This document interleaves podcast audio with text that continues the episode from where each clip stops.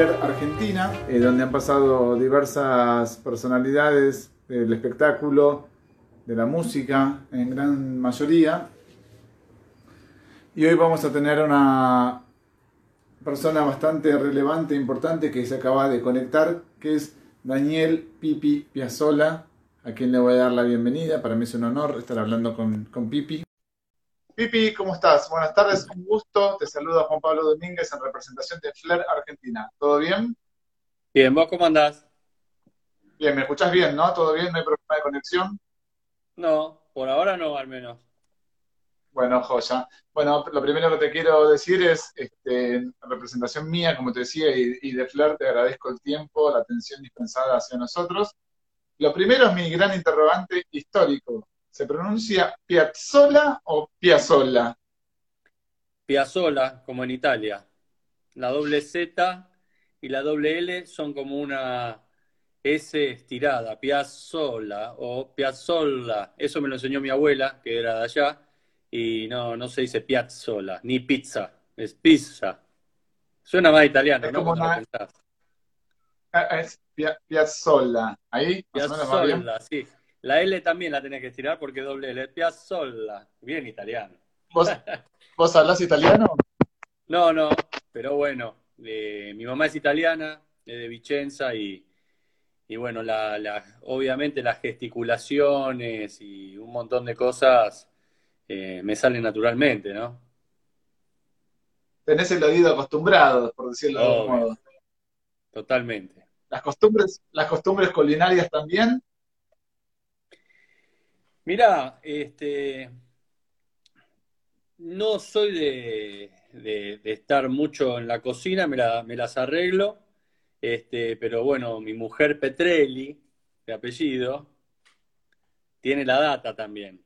Es la, la onda esa que hacen cinco comidas a la vez y no podés entender cómo, viste, yo te hago, te cocino dos, tres veces por semana, pero una cosa, si no ya me vuelvo loco. Te cruzás los cables, por, decirlo de algún modo. Sí, sí, no, no tengo, no tengo la, no tengo la costumbre, el oficio, y también te tiene que gustar, ¿no? Obviamente. Este, a, a mi mujer le encanta, por ejemplo, a mis hijos les gusta mucho también cocinar.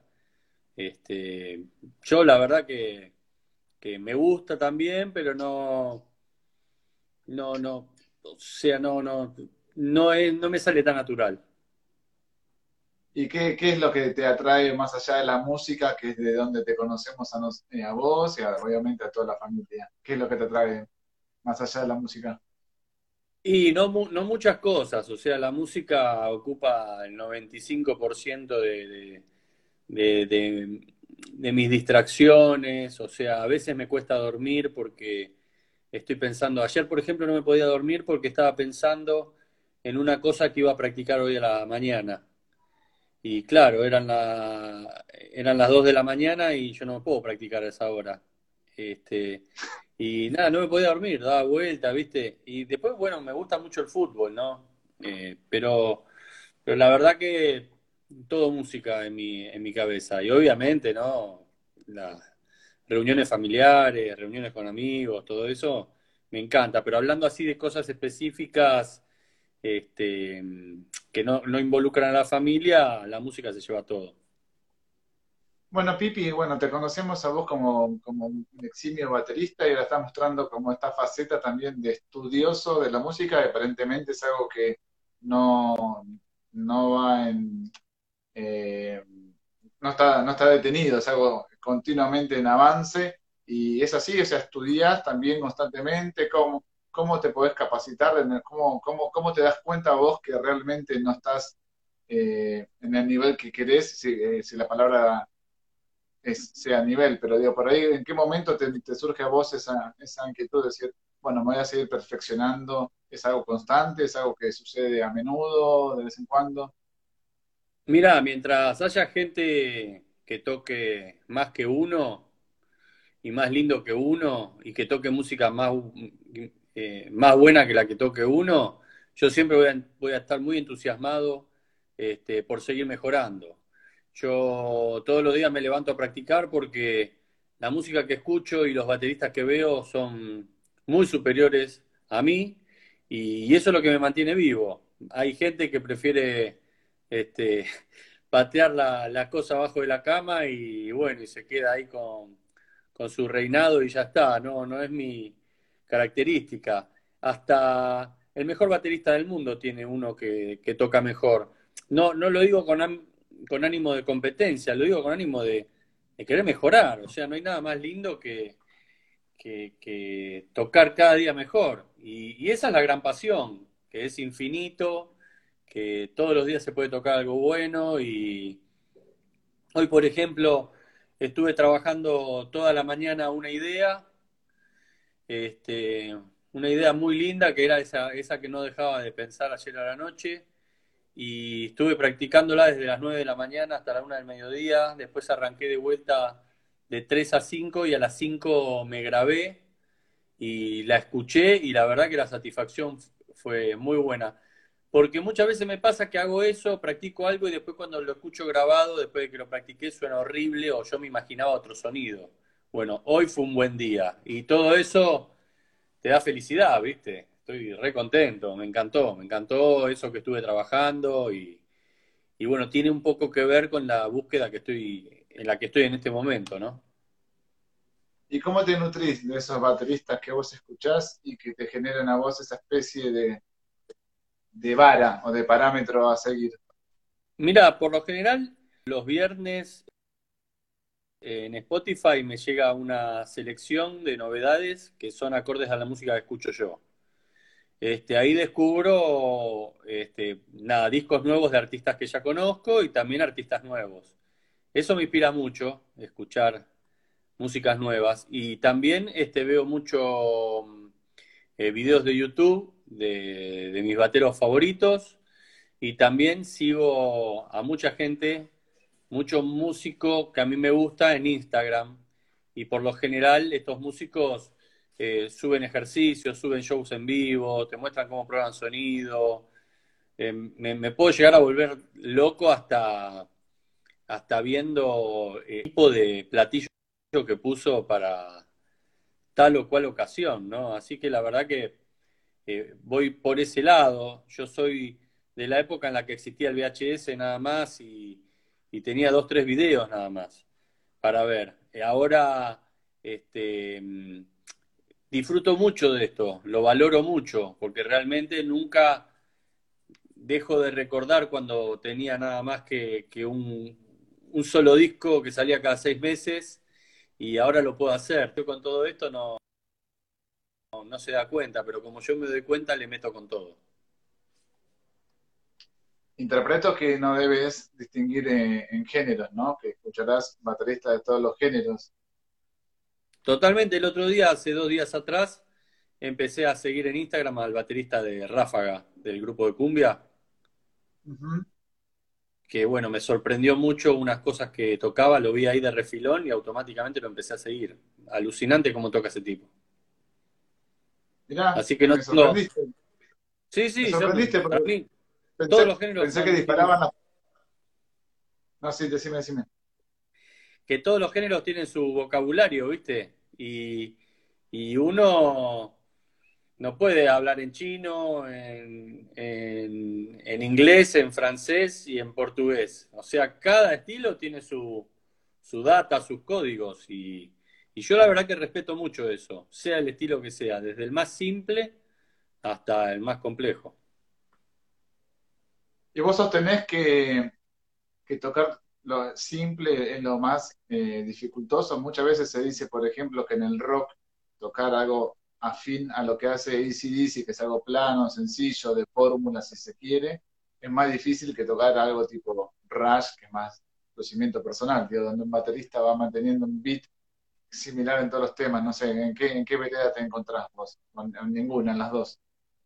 No, la verdad que yo soy muy abierto en ese sentido. A mí me parece que, tocar simple este, es más fácil, pero a su vez es más difícil porque este, no podés estar distraído, o sea, tenés que estar muy metido dentro del tema y por lo general lo que le pasa a muchos bateristas que si están tocando muy simple, se distraen.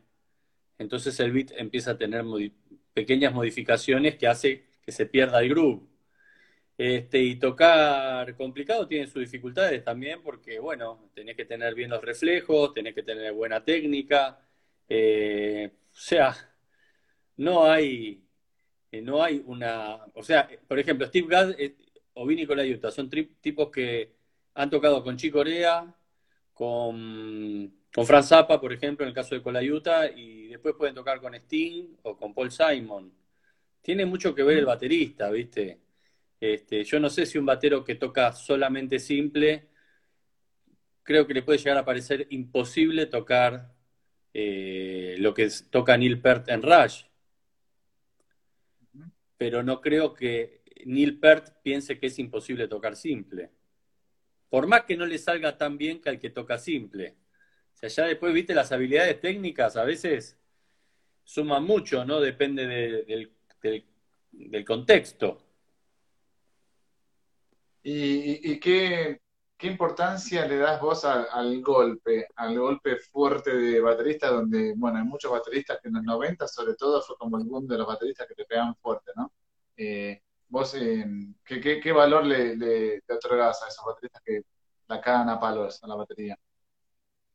No sé, no es mucho mi, no es mucho mi estilo, no es lo que más me, me gusta. A mí me gustan los bateros que le pegan bien. Por ejemplo, hay un batero que se llama Greg Bisonet, que mm, ha tocado mucho rock y es un tipo que tiene un golpe que no es necesariamente fuerte, pero es eh, pero se escucha todo perfecto, ¿viste? No me parece que que la batería eh, no es para golpear, es para tocar. Así que bueno, e-, esa es un poco mi manera de verlo. O sea, si vos este, tenés, una, tenés buena técnica, eh, no es necesario golpear fuerte, es como el golf, ¿viste? Yo no juego al golf, pero tengo entendido que si tenés buena técnica, la pelota viaja como loco, incluso, inclusive para un tiro libre, ¿no? Este, y, bueno, eh, es, técnica, ¿viste? No, no es necesario eh, crearte una tendinitis por querer, ¿viste? Reventar el, el parche de la batería. Pero bueno, este, hay, hay de todo y, disfruto de todo, la, verdad. Eh, justo le diste vos preponderancia a dos, tres bateristas que son versátiles, como Bisonet, eh, Utah, como acá también mencionan que grabó con Alejandro Sanz, hasta con Mega grabó, imagínate. Eh, y, vos, eh, a vos mismo, te, ves así tan versátil? Por ejemplo, te viste tocando hace poco, hace pocos unos años con Marty Friedman, que es una figura más eh, vinculada a la música pesada, si bien el solista no hace tanto pesado, pero bueno, eh, esos también son, desafíos tuyos. En ese caso puntual de Friedman, ¿fue más un desafío de Friedman hacia ustedes o de Scalandrum hacia Friedman o fue parejo ese feedback? Fue parejo, en realidad él nos llamó porque quería tocar con nosotros. Nosotros ni sabíamos que estaba en Argentina. Nos llamó porque quería quería tocar con nosotros y obviamente que le dijimos que sí. Eh, nos juntamos a ensayar y la verdad que salió una experiencia muy linda. Y en cuanto a si me siento un batero así versátil, mirá, yo soy el tipo, el tipo de batero que, como te conté antes, me gustan todos los estilos y valoro todos los estilos, con lo cual no tengo ningún problema en tocar diferentes estilos. He tocado en las sabrosas arihuellas salsa, he tocado candombe con el Daniel Massa, trío, he tocado con el grupo de Barilari, Alianza, y también grabado un disco, he tocado en bandas de salsa, Big Band, este, con Horacio Fontova, este, la verdad que hice de todo, con Lito Vitale, que ahí teníamos que acompañar todo tipo de artistas. Em, bueno, mi vida actual, por ejemplo, es Calandrum, que hace un, jazz argentino, bastante urbano, Está mi que es un jazz contemporáneo, que es algo completamente diferente. Eh, estoy con, con, Fernández 4, que ahora, bueno, ahora dejé el grupo en noviembre, pero es una música más como comercial y rockera, funk, pop.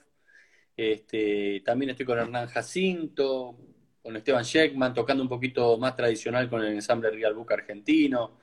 Eh, la verdad que me muevo este, pero porque me gusta, ¿viste? Me gusta la música, escucho todo tipo de música, con lo, por eso después tal vez lo, puedo tocar. Este, con lo que tal vez ahora lo que hago, soy selectivo, ¿no? O sea, elijo con quién tocar. Antes tocaba con todo el mundo, pero ahora ya, ya que todo el mundo sabe por dónde me muevo y, cómo toco y todo eso, prefiero que me llame alguien para tocar que, que quiera mi aporte a que venga un tipo y me diga que tengo que tocar como otro tipo. Eso ya lo hice en los 90. Me interesa saber, Pipi, también cómo son esas, esas conversaciones previas que vos tenés cuando los artistas se te aproximan y cuando vos ya más o menos diste el visto bueno como para empezar a trabajar. ¿Cómo son esas reuniones? ¿Cómo son esos ensayos? ¿Y qué se busca en conjunto? Me imagino que también vos debes tener, como bien dijiste antes, desafíos este, a nivel técnico, tal vez se me ocurre, de conocimiento y también a veces que las fórmulas musicales no te permiten imprimir tanto de tu estilo. Me interesa saber eso, cómo, cómo son esas entrevistas así a grandes rasgos. Mira, en primer lugar tiene que haber onda, tiene que haber buena onda y, la música tiene que estar buena, tiene que ser creativa, eh, me tiene que gustar. Ya si reúne esas condiciones, ya está, está, está bien. A veces te, te cruzas con muy lindas músicas, pero con malos tratos. A veces te cruzas con, con buenos tratos, pero músicas que no te gustan.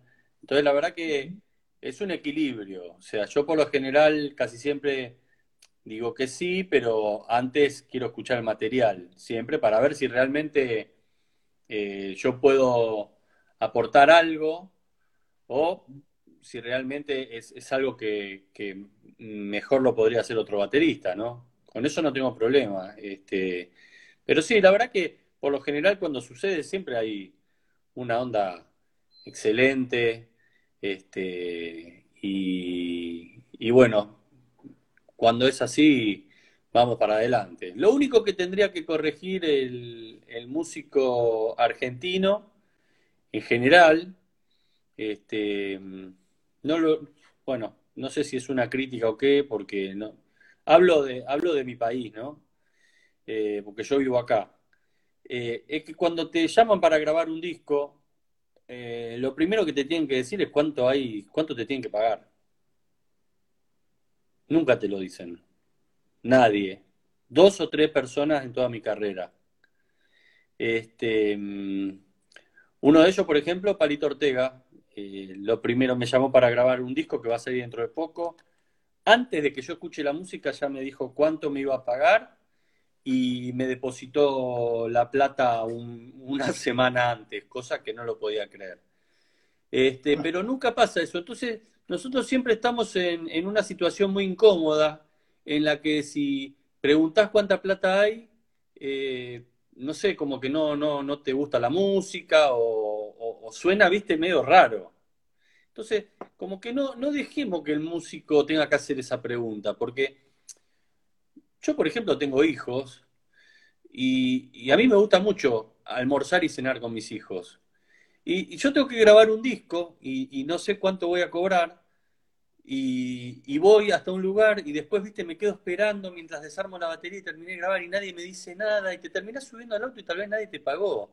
O tal vez te terminás subiendo al auto y, antes de subirte al auto te dan un sobre con, un dinero que, ni siquiera eh, eh, eh, daba la pena salir de tu casa, ¿no? O sea, hablo de muy, muy poca plata. Me parece que para que la escena nacional se profesionalice, estas cosas hay que hablarlas, o sea, de una, el que quiere convocar, yo cada vez que convoco a alguien para hacer algo, le digo cuánto va a cobrar. O sea, le digo, o sea, lo que puedo, pero se lo digo. Si quiere bien y si no quiere, bueno, todo bien, llamaré, llamaré a otro. Incluso le pago a los músicos de mi trío que no, que no me quieren cobrar nunca. Yo pago, si no me aceptan el, pago, les compro un regalo y si no me aceptan el regalo, los invito a comer a un lugar re lindo. Pero así tiene que ser, ¿viste? Eso es algo, la verdad que siempre me... Ya cuando, últimamente me llaman y si no me dicen cuánto hay, ya no le devuelvo el llamado. Digo, no, no puedo grabar, chao. Las cosas claras, la verdad estoy viendo también los comentarios que te hace la gente acá, que el camino es ese, y la verdad que me parece que es como cíclico, ¿viste? Es un, es un gen argentino, también pasa en el periodismo, ¿eh? no te creas que no, que solamente pasa en la música, pero me parece que hay como un tabú. ¿Cuál es el problema en preguntar, no? O sea, y también hay como distintos rangos. A este le pago, pero a este no, ¿viste? Eso también pasa mucho en el ambiente de la música. Totalmente, pero ¿por qué tenemos. Uh, tengo el guardián. Se enojó. Al ¿por qué hay que llegar al nivel de tener que preguntar? Es como, vos imaginate que, que llamás un plomero. Vos le preguntás, che, ¿cuánto me, ¿cuánto me sale el arreglo del caño? Le vas a preguntar, no querés que cuando venga el tipo la sorpresa de que te diga, viste, un fangote de plata. Este, así que, que bueno, nada, eso es una reflexión que la verdad que nunca la hice en vivo, eh, pero bueno, agradezco este espacio, te lo cuento a vos. La verdad que está muy interesante la charla. Bueno, muchas gracias, Pipi. Sí, yo también me parece interesante me parece también que, que, es hora de que un poco entre todos, ¿no? Dejemos de bastardear lo que es la música porque tal vez ese mismo músico que, o ese artista o el manager, no importa, vamos a decir, esa misma figura que tiene la plata en su mano, Después dice, bueno, lo pichuleo esto, pero al que le transcribe las partituras le paga. O al productor le paga. Como que hay distintos rangos y no está bueno. Está bueno que lo digas también. Y hablando de eso un poco, eh, a, ver, ¿te pasó eh, a veces de que dijiste, por X motivo, ¿eh? No, este disco no puedo grabarlo o no quiero y después lo escuchaste y dijiste, uy, la puta madre, es un caso, me hubiera encantado participar? No, no, no, yo no me arrepiento de las cosas que hago. Por lo general, cuando digo que no a algo, borrón y cuenta nueva. Ni siquiera, ni siquiera eh, lo escucho para ver qué sucedió. O sea, no, no, es como, no me, no me, no me interesa. Una vez, un colega con el que toqué un par de veces, este, me llamó para, mm, para grabar y, bueno, yo, viste, le digo, chi, ¿cuánto hay? Hay algo, no sé, y dice, no, pero vos sos un amigo. Le digo, pero, loco, yo con mis amigos hablo todo el día por WhatsApp, le digo. digo, está bien, digo, pero por haber tocado dos veces ya somos amigos. ¿Cómo es esto? ¿Viste? No, explícamelo. Hay muchos discos que se graban así. Entonces yo le digo, ¿qué pasa si después yo vine de onda a grabar y tu disco, por esa casualidad de la vida, no sé, se venden millones de copias o es un, bueno, o es un éxito, ¿no? Increíble, ¿viste? ¿Qué, pasa con, lo que hice yo? ¿Qué, ¿Cómo es? O sea, yo me tengo que resguardar, ¿viste? Este, así que bueno, medio, medio, nos pusimos muy sindicalistas, pero bueno, es una cuestión de respetar la profesión, nada más. Bueno, yo te digo que me considero un batero frustrado, a pesar de que cuando me siento en la batería, el tempo lo mantengo. Yo puedo tocar tipo Oasis, así tipo Oasis, así la batería, te lo mantengo. Pero te debo admitir que es lo primero que, presto atención cuando voy a ver una banda en vivo. Me fijo cómo arma un batero, la ejecución, de redo y bola, y en los discos fundamentalmente. Ahora te pregunto a vos, este, ¿pagaste alguna vez un ticket para ir a ver un batero independientemente de si no te gustaba por él, no te gustaba la banda? Decías, che, viene con la Utah con tal proyecto, quiero ir a ver cómo toca con esto. ¿Te pasó ir a ver así bateristas que por el baterista en sí y no por la banda? Sí, sí, mil veces, mil veces. O sea, ir a ver al batero eh, muchas veces me pasó sin ni siquiera saber cómo, quién, quién, cómo formaba la banda. Este, para mí es, es una, una clase, no siempre. Yo siempre trato de, de mm, cuando viene alguno acá, trato de ir a verlo porque digo, bueno, me estoy ahorrando un pasaje, ¿no? Un pasaje, estadía de hotel y un montón de cosas para ir a ver ese batero. Y también en el ámbito local, ¿no? Voy a ver, cuando tengo tiempo, este, voy a ver a, todos los bateros que, que puedo, porque la verdad que hay mucho nivel y, bueno, y es muy inspirador ver, ver bateristas así.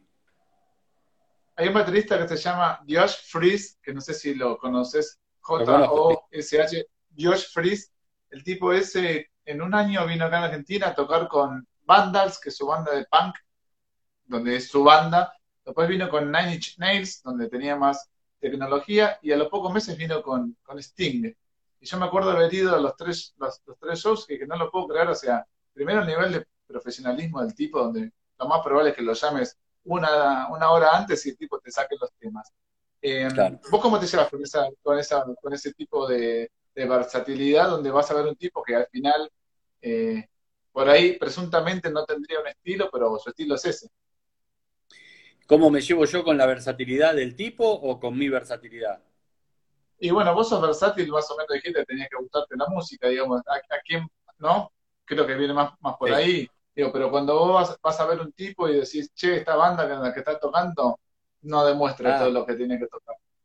Ahí te entendí, ahí te entendí. No, sí, me encanta, me encanta. La verdad que esos tipos este, siempre van a, van a dejar una enseñanza, ¿no? Siempre, siempre. Aparte, como a mí me gusta todo, no me, no me molestaría tanto que si es un batero tremendo de, de jazz, eh, verlo tocar en una banda espectacular de pop. Para mí sería prácticamente lo mismo, ¿no? Podría haber otros aspectos. Más, me llamaría más la atención a ver cómo encararía, cómo encara este tipo que hace estas cosas, a ver cómo encara esto.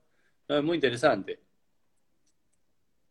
Y en cuanto al jazz que justo mencionás, este, bueno, yo sé cómo me, gusta escuchar jazz porque no tengo ningún tipo de prejuicio. O sea, capaz que con el rock sí, que es mi fuerte, entonces digo, ya vengo como condicionado a veces. Con el jazz no tengo ningún tipo de prejuicio y escucho abiertamente, por más que sean cosas aparentemente unas o de menor calidad que otras, pero eh, yo veo que hay como un resurgimiento del jazz en Argentina, el resurgimiento digo a cuanto a popularidad más que nada, no digo creatividad. Eh, ¿Vos qué, qué, visión tenés de eso? Y si es así, dado que básicamente te acompañó toda tu trayectoria. Bien, sí, la verdad que yo también noto, noto bastantes avances, muchos grupos, muchos músicos jóvenes, más lugares donde tocar, más festivales en, distintas provincias, en distintas localidades también de, esas mismas provincias. Este, noto eh, que hay muchos compositores.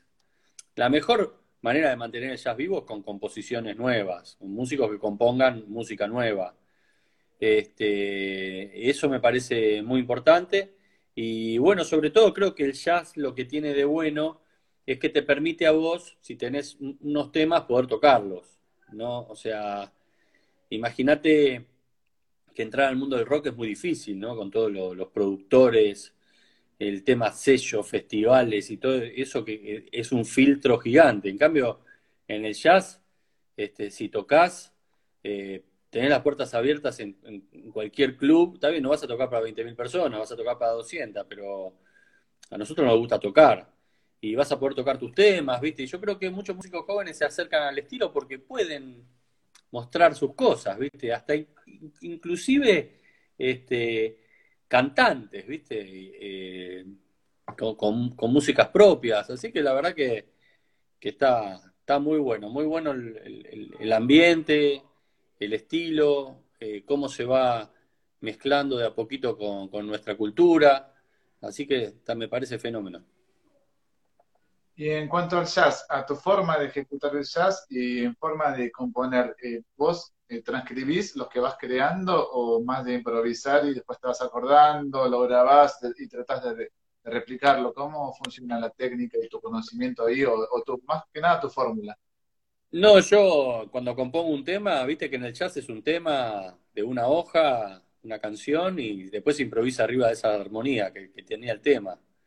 Yo lo que hago es hacer esos temas, armar la partitura, eh, todo con la melodía, la armonía y luego se, se zapa arriba de eso o en el ensayo digo, che, mirá, ponele, no sé, tal vez si el tema estaba en 4x4, decir, a ver, probémoslo en 3x4, ¿viste? Y, los yaceros tienen esa habilidad de poder de un segundo para el otro a dar a que suene en 3x4 y pero sí, escribo, escribo las partituras, ¿no? En el, en el jazz, la onda, te mando el tema por, por WhatsApp o te mando los audios, no, no va mucho, ¿viste? Es como, el tema lo, lo, ves, eh, ves la hoja, ves la armonía, este, pasa al ensayo y lo mágico es que suena por primera vez, ¿viste? Suena por primera vez en vivo. Algo que puede ser horrible, lindo o espectacular. Me ha pasado muchas veces con algunos compositores que estar tocando un tema que no sabía cómo sonaba, leyendo mi parte y diciendo, no puedo creer que estoy tocando esto, qué bueno que suena, ¿viste? Esa sorpresa es magnífica. Bueno, yo tengo como una presunción que también hago eco de, mis amigos, ¿eh? la voz de mis amigos, que hay que tocar de verdad para tocar jazz y para tocar tango. Eh, ¿Es un poco un prejuicio es un poco una realidad? ¿En qué punto lo, lo ubicaría vos que hay que saber tocar verdaderamente bien para acercarse al universo jazz o también? No, no, es un prejuicio. No, e, es un prejuicio. O sea, si tocas jazz es porque te gusta tocar jazz y porque te gusta el estilo. Lo que es difícil es, eh, en el jazz la improvisación es un 80% de la música y lo que es difícil es poder hablar con tu instrumento. Si vos querés hablar con tu instrumento, bueno, tenés que tener bastante dominado.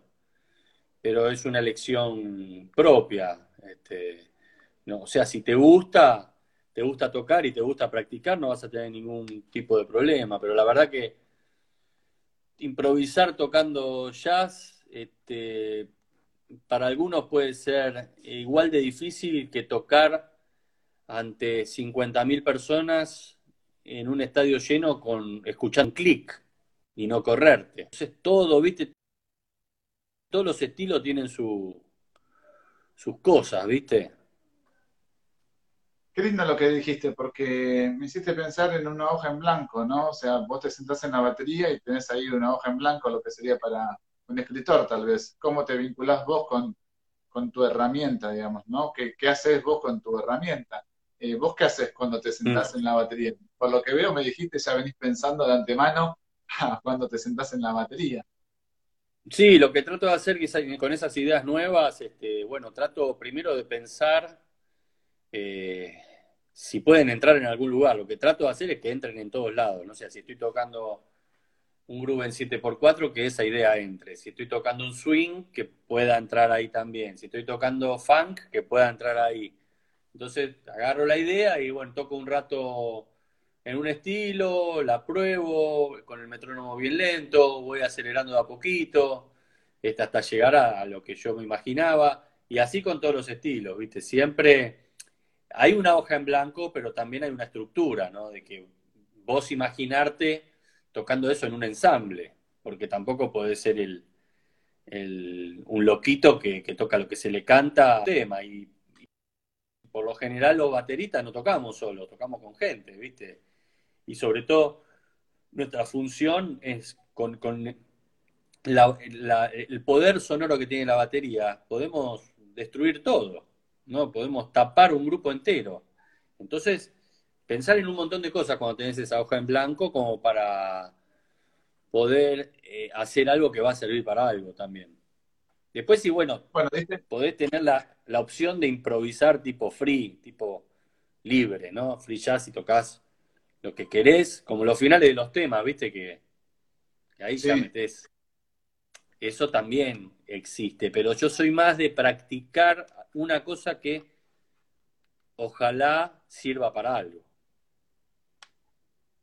Bueno, diste en la tecla porque Flair eh, son importadores de eh, filtros sonoros hechos en el Reino Unido, en Inglaterra, que te van a hacer llegar, una vez que terminemos con la pandemia, te va a llegar todo esto a tu domicilio. Son unos filtros sonoros que te disminuyen los decibeles, escuchas a la perfección, están bárbaros, tienen de calidad. Me encanta eso.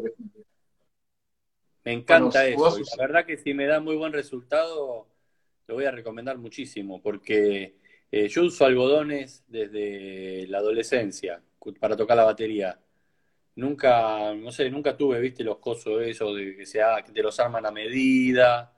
Este, como en el jazz, por ejemplo, no, no, no se toca con, con in-ears, viste, no, no sé, nunca me, me, metí en ese mundo. Con Lito Vital le toqué un poco con in-ears, pero eran de él.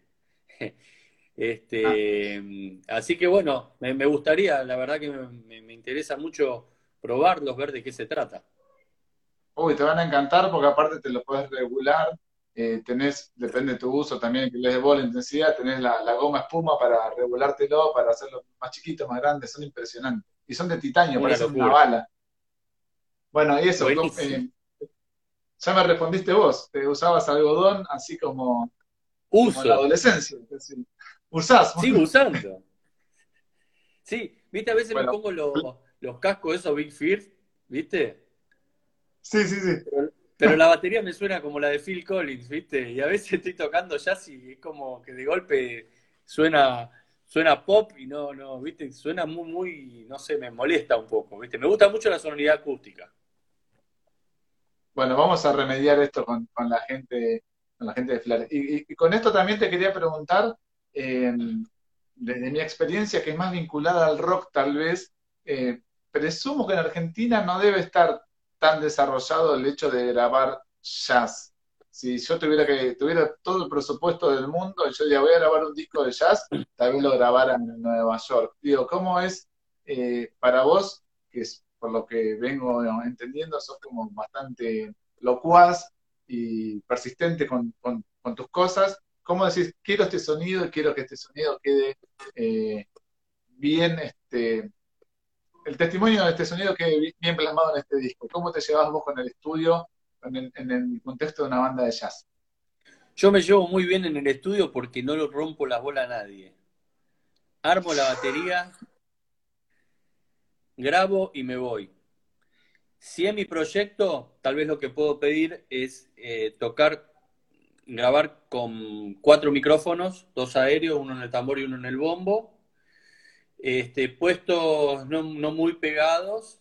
Y bueno, y si el técnico quiere poner alguno en el tom, que lo ponga, pero que los deje apagados. Y después, de última, si hace falta un poco de ganancia, lo subimos.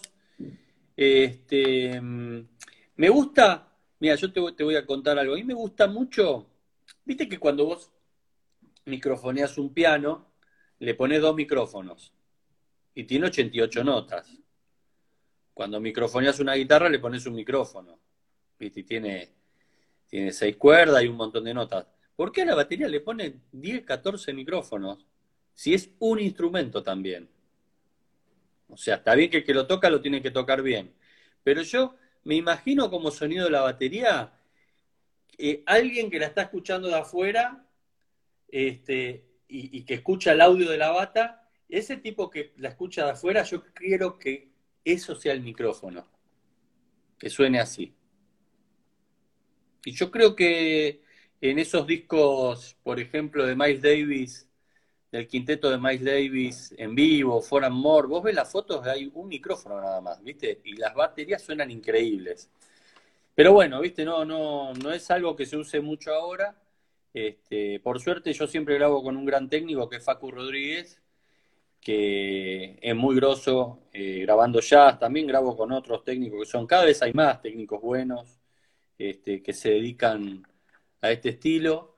Eh, y la verdad que nada, que te podés quedar tranquilo grabando acá, que no va a estar todo más que bien, pero bueno, tenés que, ver bien qué sala, una sala donde todos puedan tocar y escucharse. Eh, grabar con cabina no, no, no está bueno entonces, este, buscar un poquito el lugar. A mí me parece que Ion es perfecto en ese aspecto porque tiene una gran sala, pero tengo entendido que hay otras grandes salas también, ¿no? Donde podés tocar prácticamente acústico. Bueno, tengo una última pregunta y no te quiero preguntar qué disco te hubiera gustado grabar porque es una pavada y vamos a estar 80 años y tal vez me digas ninguno, el próximo. Eh, lo, que sí me, lo que sí me gustaría saber es ¿qué batería de qué disco te hubiera gustado? ¿Te gustaría tener ya en este momento? Cortamos y decís, puta, me quiero sentar a tocar esta batería que suene como suena este disco en este mismo momento. ¿Qué, batería extraerías de cualquier época de la historia de la música? Decir, me quiero sentar y probarla yo, a ver si suena así. Sí, no va a sonar así, pero bueno, es la batería de Tony Williams del disco For More de Miles Davis, que Tony Williams ahí tiene 19 años y creo que es el mejor audio de batería que escuché en mi vida. Me encantaría ver cómo era, qué marca era, los platillos. Me gustaría pegarle al platillo a ver si, si suena como suena en el disco, si, si es real, ¿viste? Ese tipo de cosas me, me vuelve loco. Bueno, gracias Pipi, la verdad que la pasé de 10 por tu tiempo, no te quiero quitar más tiempo, andá, allá, escuchá lo que grabaste recién, lo que filmaste. Le quiero agradecer también a la gente que se conectó en este, este vivo, que te mandó muchas eh, muestras de cariño. Le quiero anunciar también a la gente que este domingo a las 18 horas vamos a cerrar este ciclo de diálogos sonoros con eh, Hernán Cataño, el DJ Hernán Cataño va a cerrar este ciclo. Eh, te va a explotar, Va a explotar, va a explotar, mal. Eh, creo que hoy en día es una de las tres o barra cinco figuras más populares de la música argentina, Cataño. Sí, por lo menos en convocatoria, ¿no? Sí, totalmente. Sí, este, y se lo ganó, ¿eh? porque también no, no le, nadie le regaló nada, así que me gusta eso. Fue un honor, eh, Pipi. Fue, fue un honor, la verdad que. Sí. Igualmente, y gracias por. Sos un gran entrevistador. La verdad que hace rato que no me hacían una nota así, así que te agradezco mucho. Bueno, muchísimas gracias, me, emocionaste, gracias. Este, te mando un abrazo, te deseo lo mejor y estamos en contacto, ¿sabes? Abrazo grande, querido, nos vemos.